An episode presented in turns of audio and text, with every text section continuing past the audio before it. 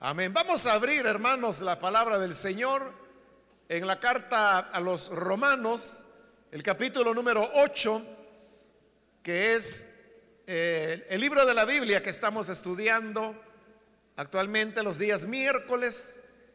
Hemos ido avanzando versículo a versículo y nos encontramos ahora en el capítulo número 8, donde vamos a leer la palabra de Dios. En la última oportunidad leímos hasta el versículo 11, pero por cuestiones del tiempo ya no nos fue posible cubrir todos los versículos. De manera que vamos a leer ahora el punto donde nos quedamos para así no pasar por alto ningún versículo. La palabra del Señor nos dice en Romanos capítulo 8, versículo número 9 en adelante, sin embargo, ustedes no viven según la naturaleza pecaminosa, sino según el Espíritu. Si es que el Espíritu de Dios vive en ustedes. Y si alguno no tiene el Espíritu de Cristo, no es de Cristo. Pero si Cristo está en ustedes, el cuerpo está muerto a causa del pecado. Pero el espíritu que está en ustedes es vida a causa de la justicia. Y si el espíritu de aquel que levantó a Jesús de entre los muertos vive en ustedes, también el mismo que levantó a Cristo de entre los muertos, también dará vida a sus cuerpos mortales por medio de su espíritu que vive en ustedes. Por tanto, hermanos, tenemos una obligación, pero no es la de vivir conforme a la naturaleza pecaminosa. Porque si ustedes viven conforme a ella, morirán.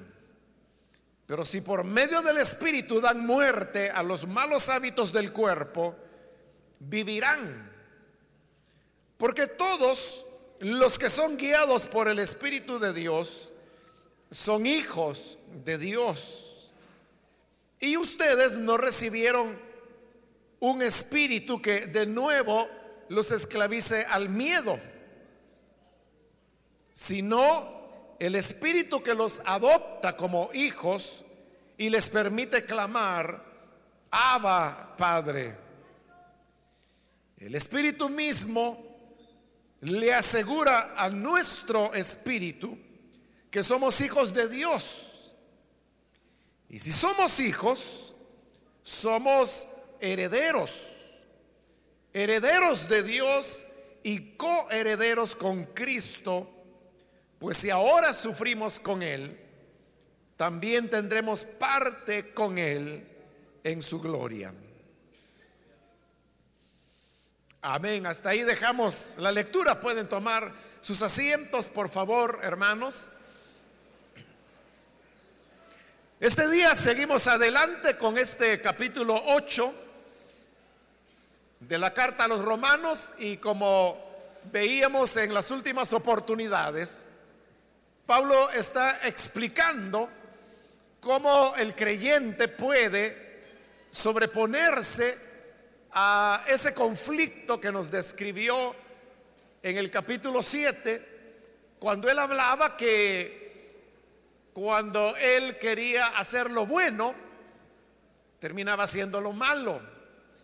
Y lo malo que él no quería hacer era lo que terminaba haciendo.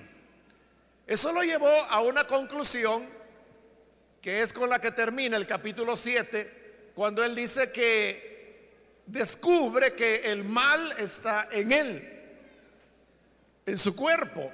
Y por eso él pregunta, ¿quién me va a librar de este cuerpo de muerte? Y él mismo da la respuesta cuando dice, gracias sean dadas a Dios por Jesucristo nuestro Señor. Es decir, Jesús es quien nos puede librar de nuestro pecado, de nuestro cuerpo de muerte y por lo tanto también de la esclavitud al pecado bajo la cual estamos sometidos. Así entramos al capítulo 8 y en este capítulo es donde él nos ha hablado de la ley del Espíritu, que como dijimos en la última oportunidad, Pablo ha hablado de tres leyes, dos de ellas las mencionó en el capítulo 7 y ahora acá en el capítulo 8 está mencionando la tercera. La primera dijimos que era la ley de Moisés, la segunda la que él llamó la ley del pecado y en este capítulo 8 nos ha presentado la ley del Espíritu. La ley del Espíritu es superior y vence a la ley del pecado. Por lo tanto, dice, ese conflicto anterior de que el creyente quiere hacer lo bueno pero termina haciendo lo malo, se resuelve por medio de la ley del Espíritu, la cual es una ley superior y que nos puede libertar de la ley del pecado. Eso se puede lograr cuando el creyente camina en la nueva naturaleza. Eso es lo que Pablo llama andar o caminar en el Espíritu, que es el tema que estuvimos desarrollando en la última oportunidad. Andar en el Espíritu no es otra cosa más que cuando el creyente hace depender su vida del Espíritu de Dios, es decir, de la ley del Espíritu de vida. Y por eso decíamos en la última oportunidad que la vida cristiana no se trata, hermanos, de reglamentos, de prohibiciones, de regaños, de amenazas, de espías, de cámaras ocultas, de micrófonos escondidos. O sea, no es nada de eso. Sino que la persona que verdaderamente ha nacido de nuevo, mora en él una ley superior que es la ley del espíritu de vida. Entonces el creyente lo que debe hacer es mantenerse bajo el, el, mando o la autoridad de la ley del espíritu y de esa manera podrá vencer la ley del pecado que está en su cuerpo. Ahora, bajo esta nueva condición, Pablo dice de que tenemos los creyentes dos opciones. Una opción sería andar conforme a los deseos pecaminosos del cuerpo, los deseos de la naturaleza pecaminosa que heredamos desde Adán. Y por eso él decía, ya al final de los versículos que vimos en la última ocasión, que el que piensa o enfoca sus pensamientos en las cosas pecaminosas del pecado, terminará por cosechar la muerte. Pero el que se enfoca en pensar en las cosas del Espíritu, terminará por cosechar vida eterna. Entonces, la invitación que Él nos hace es a andar en el Espíritu, lo cual no es fácil, porque con eso exactamente terminábamos en la última oportunidad. Y es cuando Él dice que la, naturaleza pecaminosa que está en nosotros no puede, pero tampoco quiere sujetarse a la voluntad de Dios. En eso consiste la lucha del día a día de todo cristiano. Y es que por decirlo de una manera figurada, a nosotros nos toca ir cuesta arriba. O lo podemos también decir, nos toca ir contra corriente. Porque las inclinaciones del pecado que moran en nosotros y que Pablo dice que están en nuestro cuerpo, nos impulsan a lo malo y como él lo dice, no quiere y tampoco puede hacer la voluntad de Dios. Ante esa realidad, ahora viene la invitación que Él nos hace en este versículo 9, donde hemos iniciado la lectura, y que dice así, sin embargo, ustedes no viven según la naturaleza pecaminosa, sino según el Espíritu. Si es que el Espíritu de Dios vive en ustedes. Ante el hecho que nuestra naturaleza pecaminosa no quiere ni puede hacer la voluntad de Dios, entonces dice Pablo lo que tienen que hacer es vivir en el Espíritu. Ya que nosotros no podemos, entonces apoyémonos en el Espíritu de Dios. Dios no nos ha dado el Espíritu Santo solamente como un adorno o como una tradición que la gente puede decir es que es parte de ser cristiano el, el, tener el Espíritu Santo en nosotros. Hay una razón por la cual el Espíritu Santo ha venido. Y esa es que es el Espíritu Santo el que nos da la capacidad y la voluntad de hacer la voluntad de Dios. Y por eso es que dice, nosotros no vivimos según la naturaleza pecaminosa, sino según el Espíritu. Pero él aclara, si es que el Espíritu de Dios vive en ustedes. Es decir, que la condición para poder vivir en el Espíritu es tener el Espíritu de Dios. Y aquí volvemos, hermanos, al tema que es el que Pablo ha estado desarrollando. Entonces significa que la clave y la única manera que el ser humano tiene para poder vivir la vida cristiana es teniendo el Espíritu Santo. Para poder depender de Él y de esa manera andar en el Espíritu. Entonces vea, vuelvo a lo mismo, no se trata de religiones, no se trata de reglamentos, no se trata de regaños, no se trata de amenazas, no se trata de andar vigilando a los hermanos para ver qué hacen, qué comen, a dónde van. La clave en todo esto es que el Espíritu de Dios esté con nosotros, porque no hay otra manera de vivir la vida cristiana. Si una persona no tiene el Espíritu de Dios, es por demás a esa persona Usted le puede decir, mire, no diga estas palabras, haga así, haga así, vístase así, use estos zapatos. Usted le puede decir todo eso.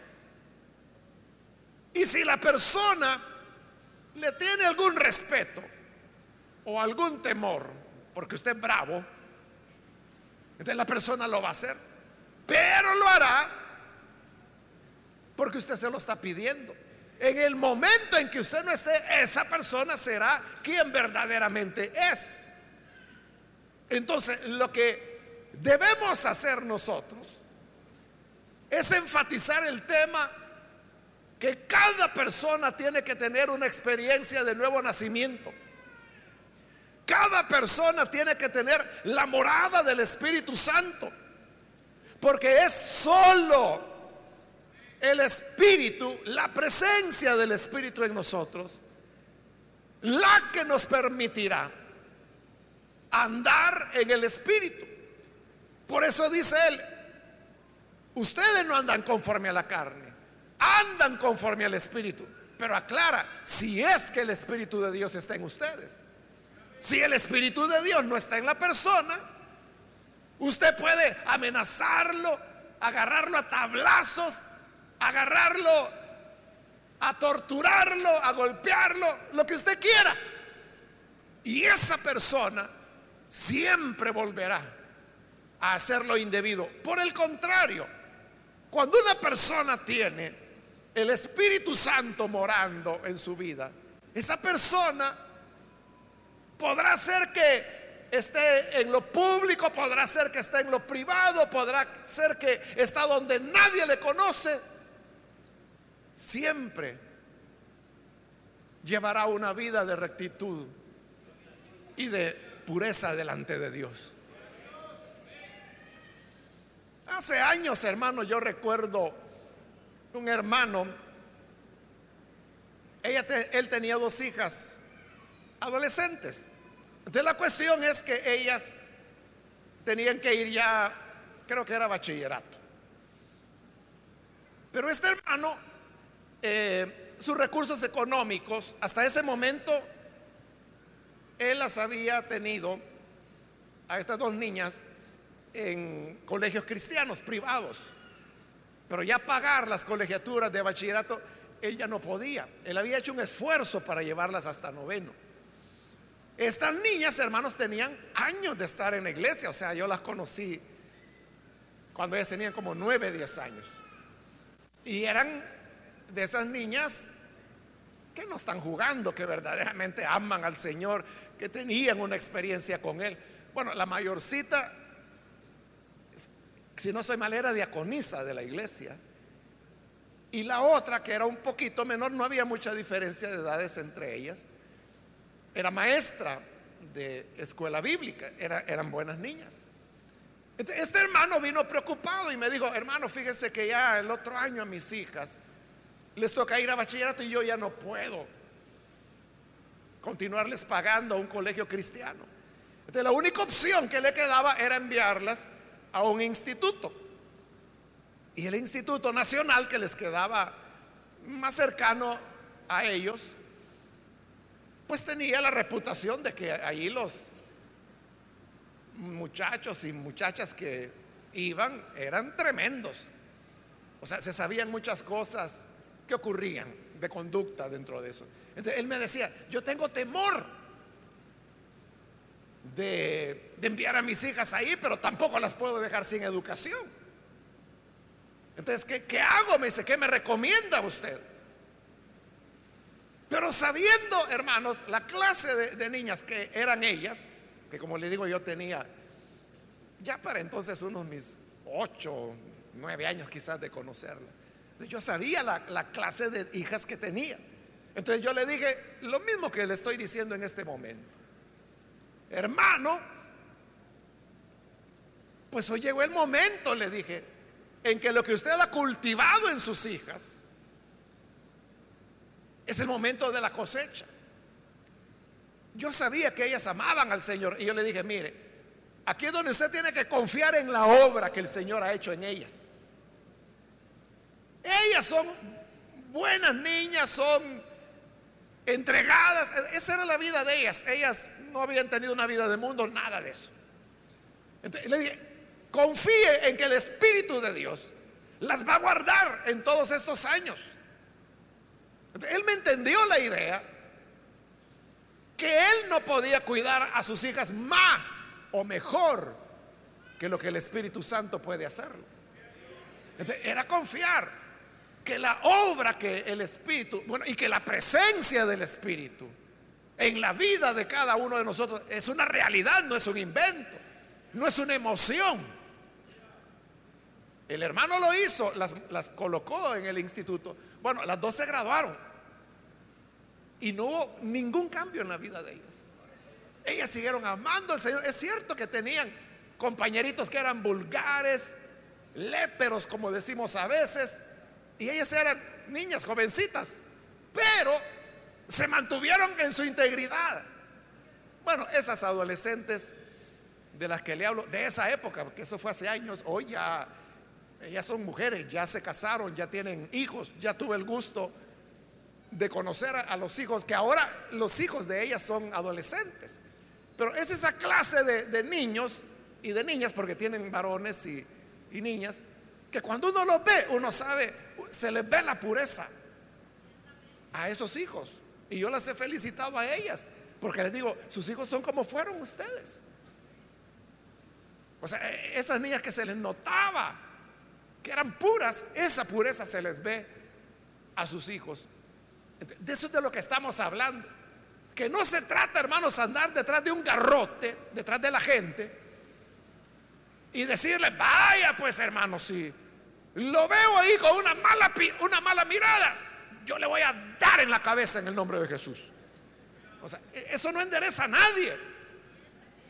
Si el Espíritu Santo no puede cambiar a la persona, olvídese, ahí no hay religión, no hay diácono bravo, no hay pastor malcriado, no hay insulto que pueda, ni amenaza que pueda cambiar a las personas. Solo el Espíritu de Dios puede hacernos vivir dentro de su voluntad. Por eso es que Pablo dice, ustedes andan en el Espíritu, si es que el Espíritu de Dios vive en ustedes. Y añade, y si alguno no tiene el Espíritu de Cristo, no es de Cristo. Así de sencillo. Si alguien dice, pero vea, yo he luchado.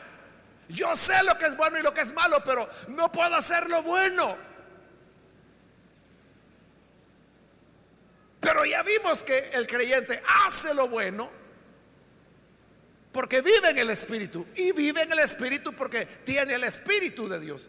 Pero si alguien dice, yo no siento ese apoyo, yo no siento esa fuerza. No, mire, a mí ganas de pecar me dan.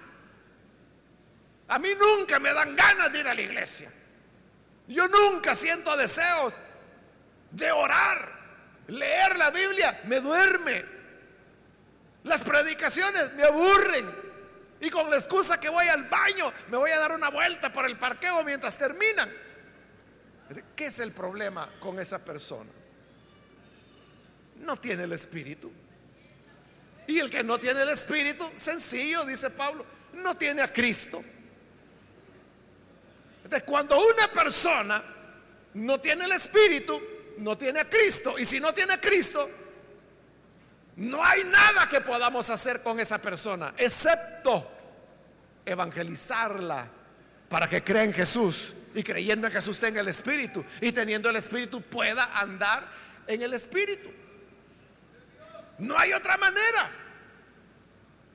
No hay otra manera.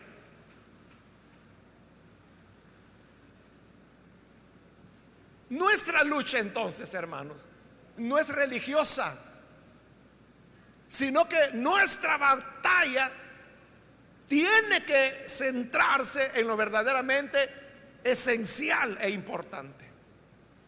Y lo esencial es una sola cosa,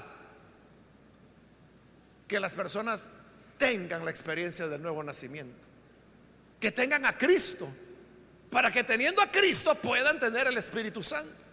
Y teniendo el Espíritu Santo, ahí sí, podrán andar en el Espíritu.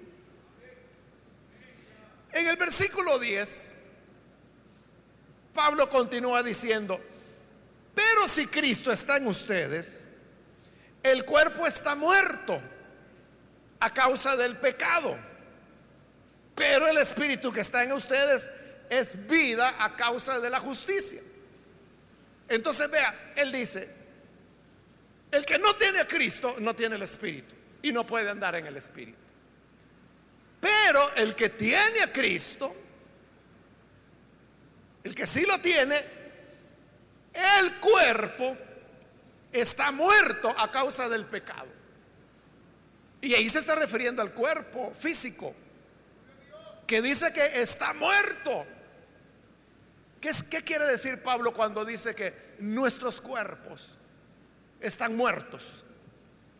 Quiere decir lo que él ha explicado en el capítulo 5, que el pecado pasó a los hombres y así la muerte vino a todos los hombres.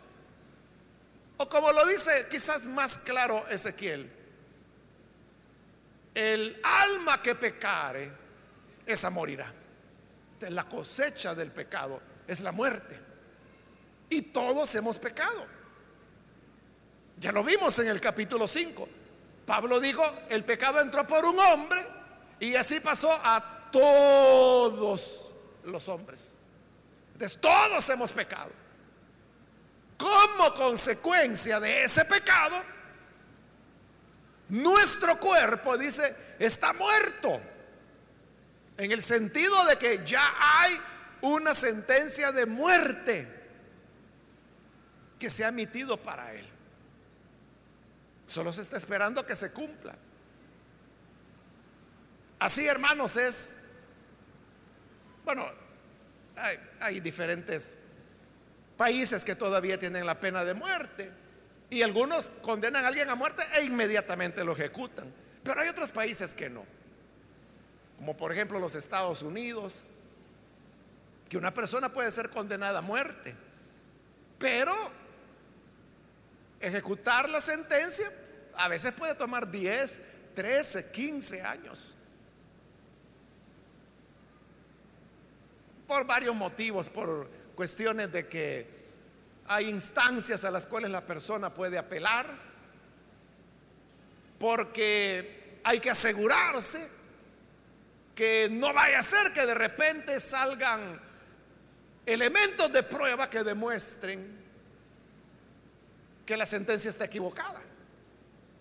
Entonces, para no aplicar la pena de muerte, que es irreversible, a una persona que era inocente, entonces se deja que pase todos los tiempos de prescripción, hasta que cuando todo está agotado, entonces se ejecuta. Pero eso puede tomar años. Así es con la muerte del pecado. Nuestro cuerpo está muerto, está condenado a muerte, porque pecamos. Y un día la pena se ejecutará. Es decir, todos moriremos físicamente. Todos moriremos. La enfermedad, el envejecimiento, son como los síntomas que van indicando que el cuerpo está muerto. en la medida que el tiempo va pasando, se va manifestando que hay muerte en nuestros cuerpos. La vista comienza a cortarse, nos vamos poniendo un poco sordos, comienzan enfermedades que la presión, que el azúcar, que el reumatismo, que la artritis, etcétera. Es decir, que progresivamente la sentencia de la muerte se va manifestando en nuestra vida hasta que llegará un momento cuando la sentencia se cumplirá. Y esto que la Biblia dice, nuestros cuerpos están muertos, se hará una realidad. Ahora, paradójicamente, porque es una paradoja, que dice, que nuestro cuerpo está muerto a causa del pecado que cometimos. Pero dice, el espíritu que está en ustedes es vida a causa de la justicia. La justicia de Cristo. Que por la justicia de Cristo tenemos el espíritu, pero este es un espíritu de muerte, perdón, de vida. De vida, porque el Espíritu Santo no tiene ninguna relación con la muerte. Entonces, mire qué paradoja o contradicción, como usted quiera llamarle. Nuestros cuerpos están muertos, pero estos cuerpos muertos son el templo del Espíritu de vida. ¿Cómo es eso de que en nosotros mora la vida?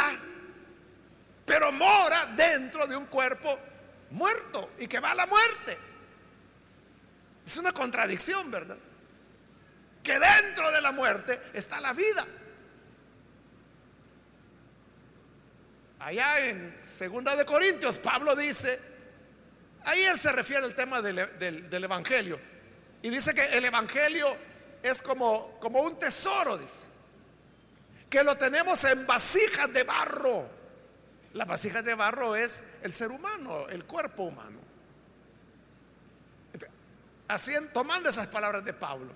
esta vasija de barro que es nuestro cuerpo y que está muerto y que va camino a la muerte, tiene adentro un tesoro y es el Espíritu. Y el Espíritu Santo es un espíritu de vida y la tenemos por la justicia de Cristo. Entonces dice el versículo 11, si el Espíritu de aquel que levantó a Jesús de entre los muertos vive en ustedes, el mismo que levantó a Cristo de entre los muertos también dará vida a sus cuerpos mortales por medio de su espíritu que vive en nosotros. esa paradoja de la cual le hablaba que en un cuerpo que Pablo afirma que está muerto, mora el espíritu de vida. Esa paradójica, esa paradoja es una garantía, se convierte en una garantía. ¿Garantía de qué? De la resurrección. ¿Cuántos creen que un día se van a levantar de la tumba, que van a resucitar? Y si yo le pregunto, ¿qué le garantiza eso? ¿Qué le garantiza que se va a levantar de la tumba? ¿Cuál es su seguridad? ¿Qué es lo que la prueba, digamos, que va a resucitar. Nunca hemos visto a nadie resucitar. Nunca hemos visto a los creyentes del siglo primero, segundo, quinto, décimo, décimo sexto o del siglo pasado. Nunca los hemos visto resucitar. Pero Pablo dice que la garantía que tenemos de la resurrección es el Espíritu de Dios que mora en nosotros. ¿Cómo sé yo que voy a resucitar? Porque tengo el Espíritu de vida. Y dice Pablo, ese Espíritu, ese Espíritu que tú recibiste el día que creíste en Jesús. El día que usted creyó en Jesús, el Espíritu de Dios vino a morar en ti y nunca se va a ir, a estar ahí para siempre, por la eternidad. Nunca se va a ir. El Espíritu Santo puede ser contristado, puede ser contristado por nuestros pecados, pero no se va a ir. Estará ahí. Es más, es el Espíritu el que nos va a hacer conciencia que pecamos y va a producir en nosotros tanto el querer como el hacer un reconcilio para ponernos en paz con Dios. Ese espíritu que cada uno tenemos, ese espíritu que tú tienes morando dentro de tu cuerpo muerto, condenado a la muerte, ese espíritu es exactamente el mismísimo espíritu que resucitó a Jesús de entre los muertos. Por eso dice, así como ese espíritu lo resucitó a él, nos resucitará a nosotros.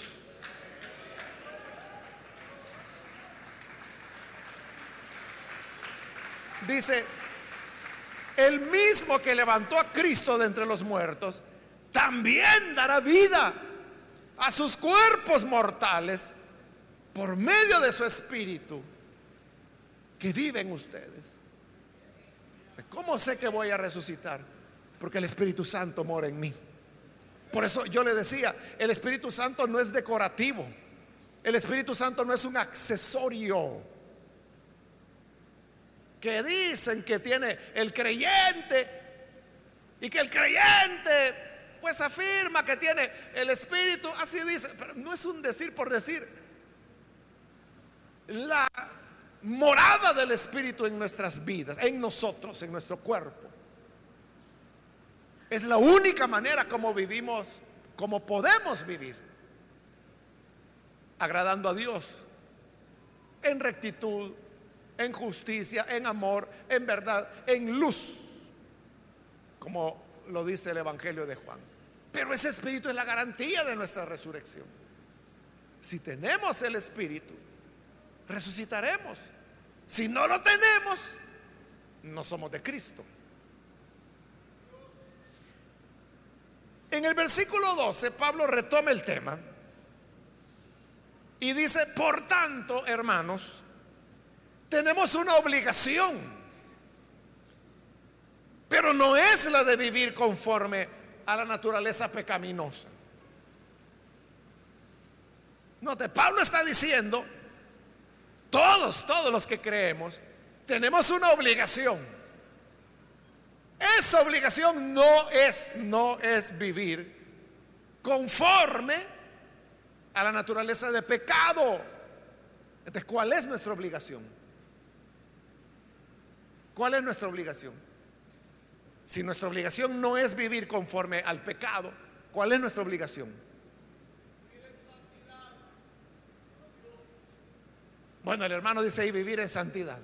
Hay varias maneras de decirlo, pero Pablo no lo dice.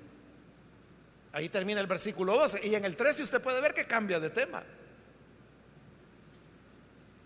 Claro, lo que uno debería esperar es que él dijera, tenemos una obligación y eso no es vivir conforme a los deseos pecaminosos. La obligación es vivir de acuerdo al Espíritu. Esa sería la idea. Pero esa segunda parte Pablo no la dice, sino que como él hizo mención que no es nuestra obligación vivir conforme a la carne, se le vino otra idea a él, que es la del 13. Porque si viven conforme a la carne, conforme a ella, morirán. Ya no completó la frase. Recuerde que Pablo, como lo dijimos al principio, él dictaba la carta. No la escribía. Entonces él iba hablando, dictando, y era otra persona la que iba escribiendo. Cuando vimos la introducción a Romanos, no sé si lo recordará, pero dijimos que en lo que hoy nosotros llamamos Romanos, realmente hay dos cartas. La primera carta, que es propiamente la de Romanos, que va desde el capítulo 1 hasta el 15. Pero a esa se le juntó otra carta más, que es el capítulo 16. Cuando lleguemos ahí le voy a explicar por qué. Pero el capítulo 16 es una carta de recomendación. Esa carta de recomendación, cuando ya Pablo la está terminando de dictar, ya casi para terminar, el secretario de Pablo que estaba copiando, se introduce y dice, y yo también lo saludo, yo tercio quién escribió la carta. Él era el que estaba escribiendo mientras Pablo dictaba. Pero esa es la carta de recomendación que aparece en el capítulo 16, que no fue dirigida a los romanos, sino que fue dirigida a los efesios. Pero eso lo vamos a ver cuando lleguemos ahí. Pero ¿quién habrá sido el secretario de Romanos?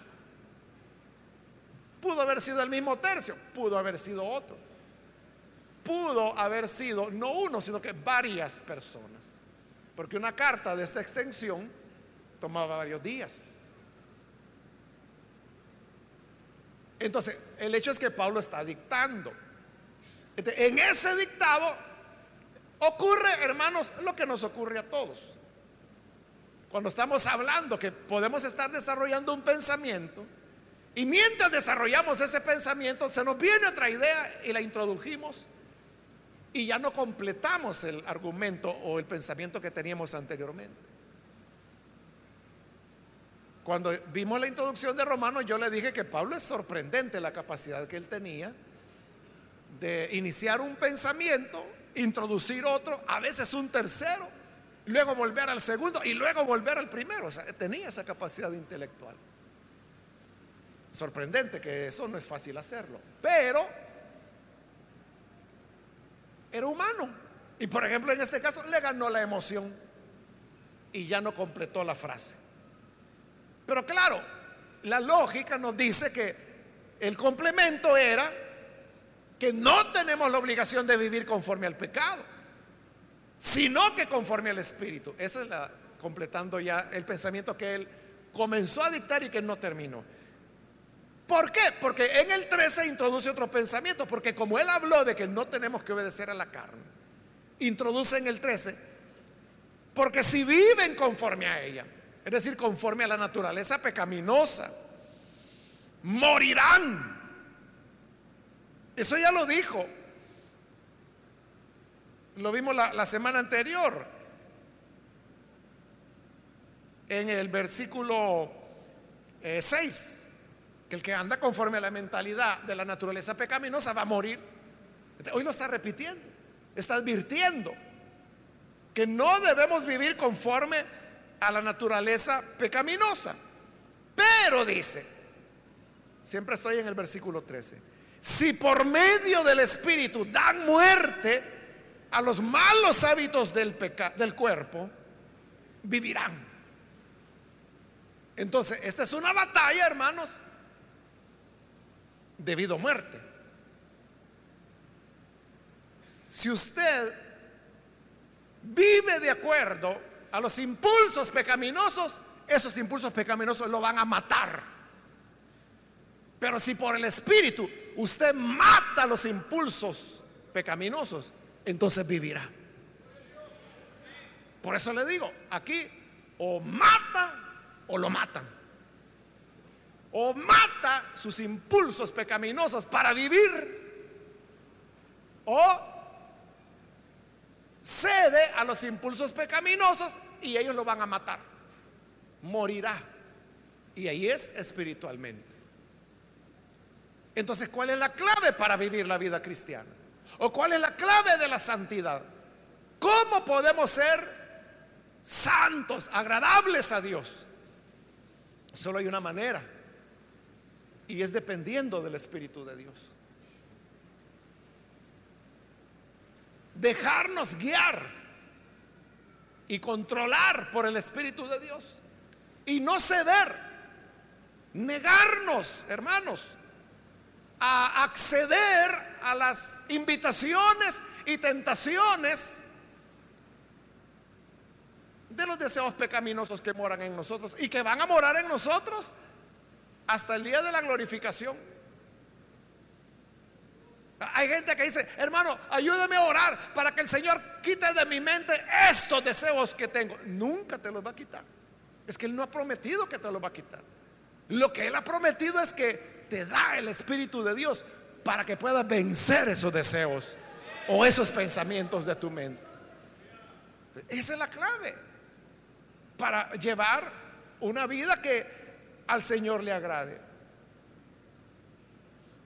Ahí en el versículo 13, hermanos, dice que si por medio del Espíritu dan muerte a los malos hábitos del cuerpo, vivirán. Y, la palabra que aparece en el original es la palabra cuerpo. No es carne como lo traduce eh, Casiodoro de Reina o la Reina Valera. Porque la Reina Valera dice, si por el Espíritu hacéis morir las obras de la carne.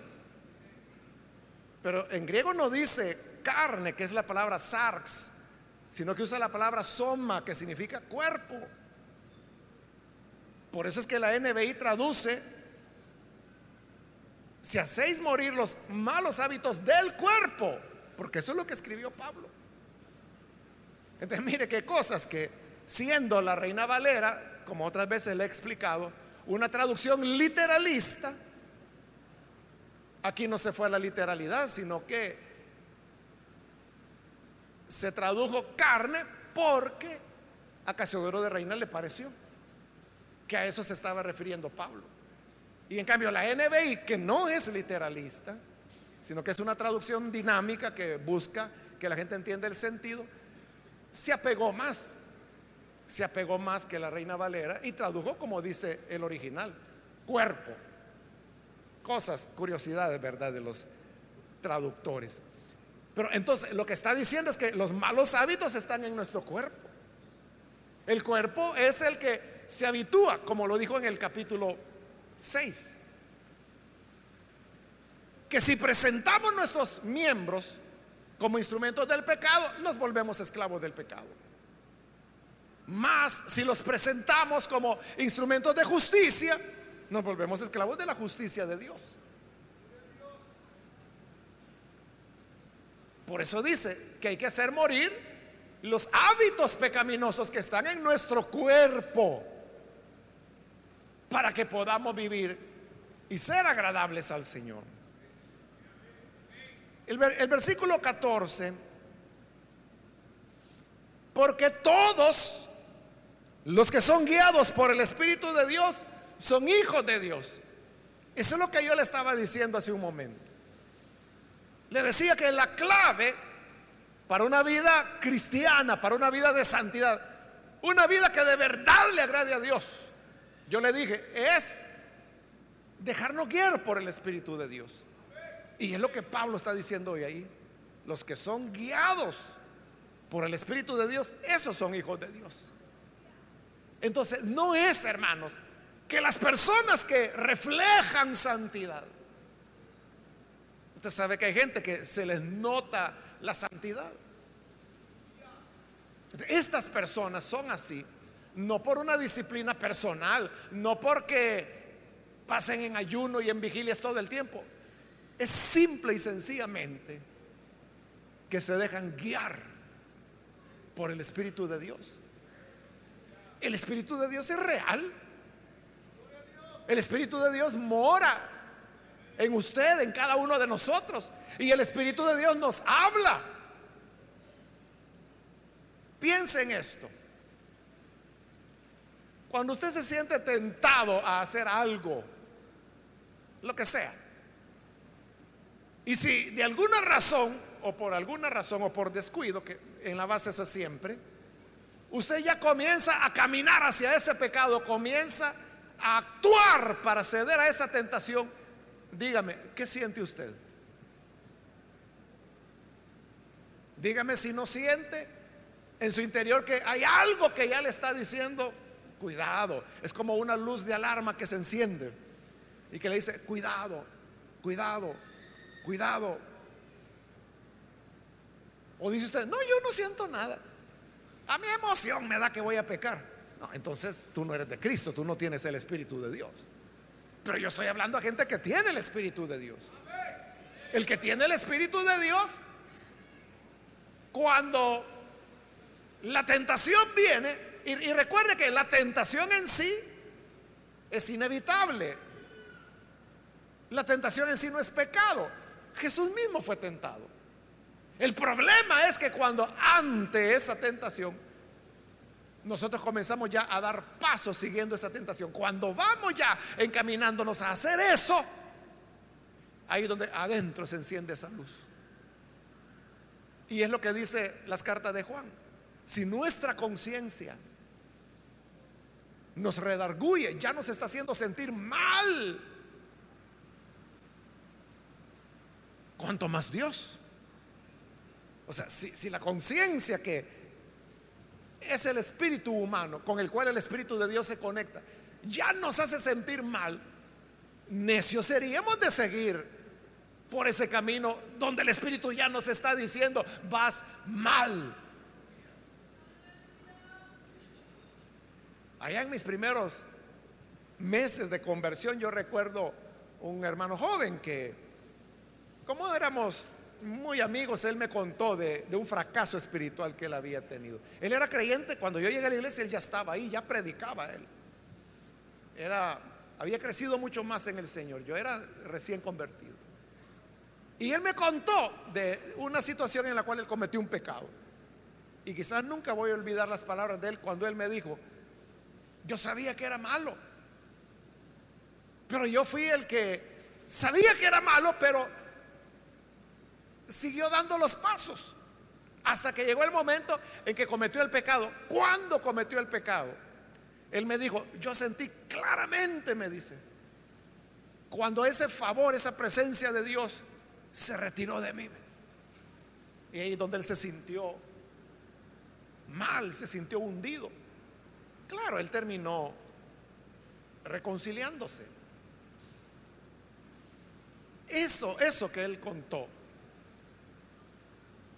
es lo que Pablo llama ser guiados por el Espíritu. El Espíritu es el que nos dirá, nos dirigirá hacia lo que es bueno, hacia lo que es malo. Cuando algo es malo, quizás ni nosotros, hermanos, quizás ni nosotros.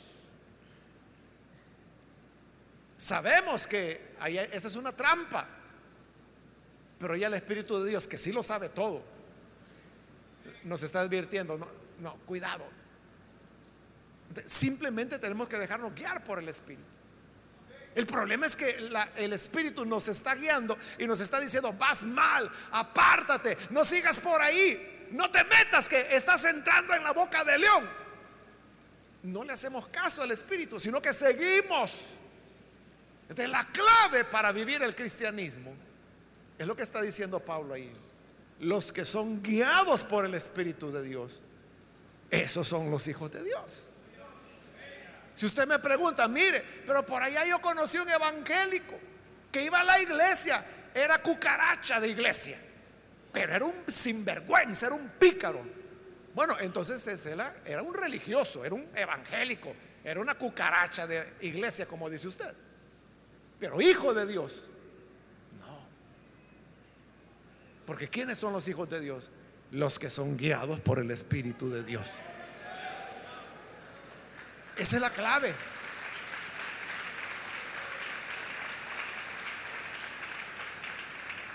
Entonces note, el vivir la vida cristiana no es una cuestión de carácter, no es una cuestión que uno nació en la iglesia, nació en cuna cristiana y que nunca conoció el mundo y como nunca estuvo en el mundo, él es, es un buen cristiano.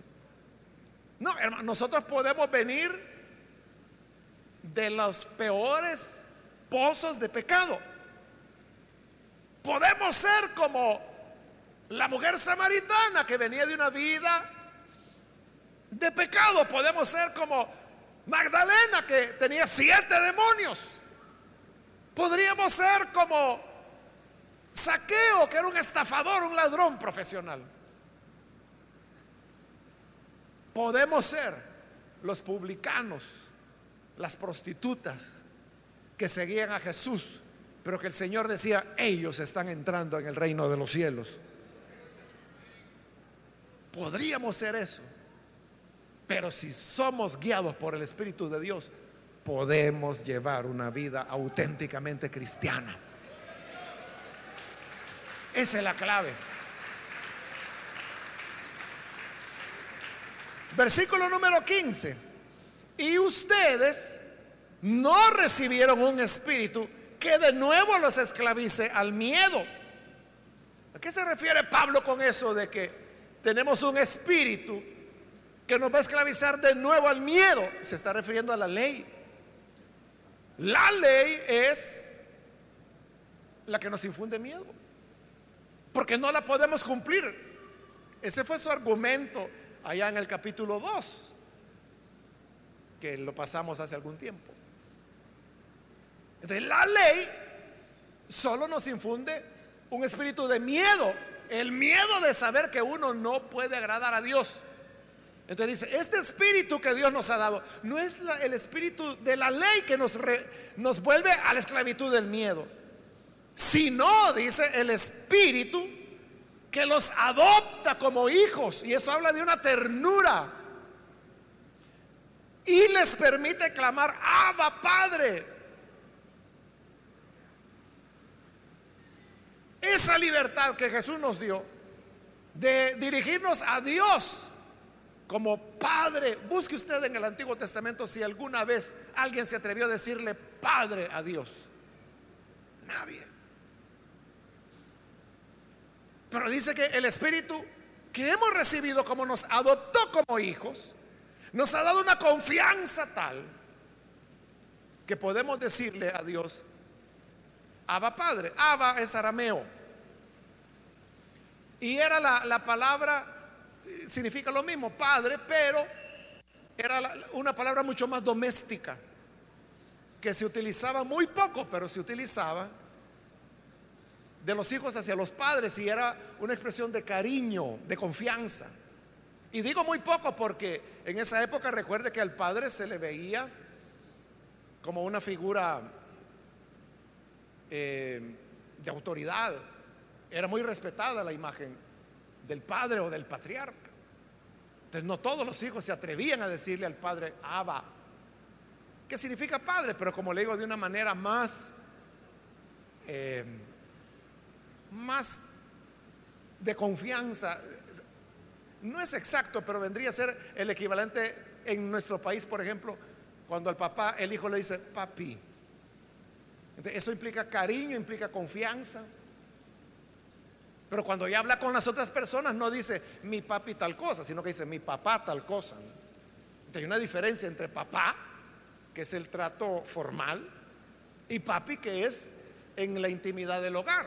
Eso era Abba. Entonces, el espíritu que hemos recibido no es un espíritu de miedo como el que había bajo la ley, sino que es un espíritu de confianza, en donde podemos venir delante de nuestro Padre, Dios, y depender de Él siendo guiados por el Espíritu de Dios. Versículo 16, el mismo Espíritu les asegura a nuestro Espíritu que somos hijos de Dios. Así como el Espíritu es la garantía de una vida recta. Así como el Espíritu es la garantía de la resurrección. Así como el Espíritu es la garantía de ser guiados. Así hoy el Espíritu es la garantía que somos hijos de Dios. ¿Cómo puedo saber yo que soy hijo de Dios? ¿Cómo puede saber usted que es hijo de Dios? por el Espíritu de Dios. El Espíritu da testimonio a nuestro espíritu, a nuestra conciencia. Es que el que es hijo de Dios lo sabe. Lo sabe. Y termino con el versículo 17. Y si somos hijos, entonces significa que somos herederos también de Dios, porque somos hijos de Él, Él nos va a dejar una herencia. Herederos de Dios y coherederos con Cristo, porque Cristo también es hijo de Dios. Él heredará, nosotros vamos a heredar con Él. Por eso somos coherederos. Pues si ahora sufrimos con Él, también tendremos parte con Él en su gloria. Así que adelante, hermanos. Esta es la clave. Ser guiados por el Espíritu de Dios. Andar en el Espíritu. Y si hoy sufrimos con Cristo, también participaremos de su gloria en su venida, porque somos coherederos con Él.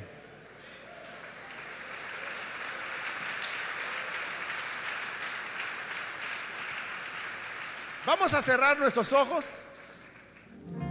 Padre, gracias te damos por las personas que están aquí al frente, que vienen reconociendo su necesidad espiritual y a la vez reconociendo que por sí mismos no podrán jamás llevar una vida de rectitud, de integridad, sino solamente siendo guiados por tu espíritu. Les pongo, Padre, en tus manos para que les puedas alcanzar les puedas transformar y que sus vidas, Señor, puedan ser habitadas por tu Espíritu y que en estos cuerpos de muerte nuestros el Espíritu de vida venga a morar. Garantía de nuestra resurrección, garantía de nuestra guía, de nuestra luz. Gracias te damos, Señor, por cada persona y ayúdanos a todos tus hijos, a todo tu pueblo. Auxílianos para que todos vivamos siendo guiados por el Espíritu de Dios. Y así actuar verdaderamente como hijos tuyos. Por Jesucristo nuestro Salvador lo pedimos. Amén. Amén.